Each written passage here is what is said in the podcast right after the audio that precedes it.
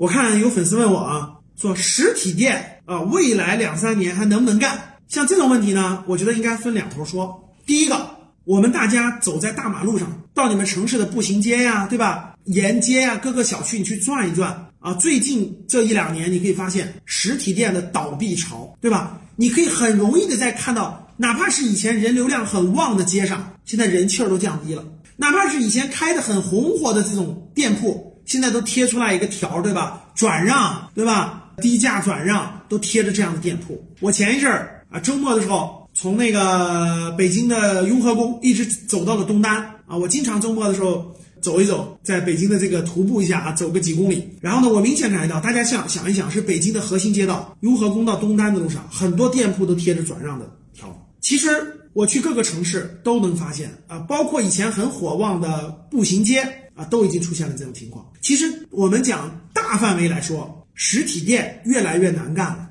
啊，受电商的冲击，对吧？受其他商业模式的冲击非常大，可以说这点是确定的。实体店越来越难干了。我认为，对于很多过去开的还不错的实体店，未来越来越难干了，很多都干不下去了，很多都关门了，这是一个确定的。第二，你说那所有的就都干不下去了吗？不一定，有一些特殊的还是有可能干下去的啊。第一种就是开的店的售卖的这个服务或这个产品有独家性，有技术含量，有它独家的特点啊，特别是跟什么吃啊。跟这种重复性消费相关的，有的开的还是不错的。你们发现没发现？哎，我就发现了，比如说北京有些街头开的，对吧？叫什么詹氏桃酥，还有有一种很脆的那个饼儿，里面有那个吃的东西，我觉得开的非常好。我经常遇到这种店，我就去买，每次我都买。比如说有些干货店，炒栗子什么的，对吧？就很好的干货店，生意也非常好，因为它是第一是快速消费品，第二呢，有一些它它这个技术含量很高，比如说那个什么好利来呀、味多美的蛋糕店呀，对吧？这种店开的就很好。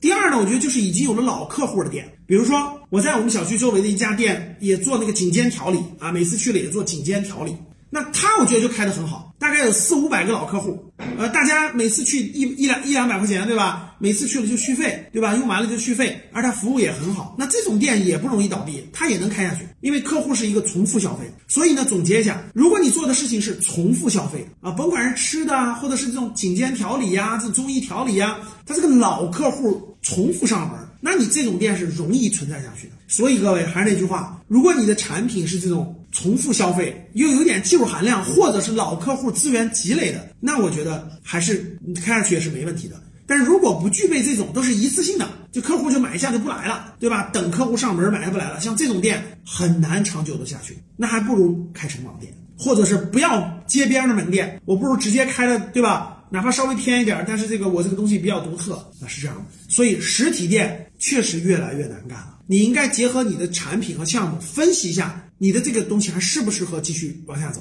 你听懂了吗？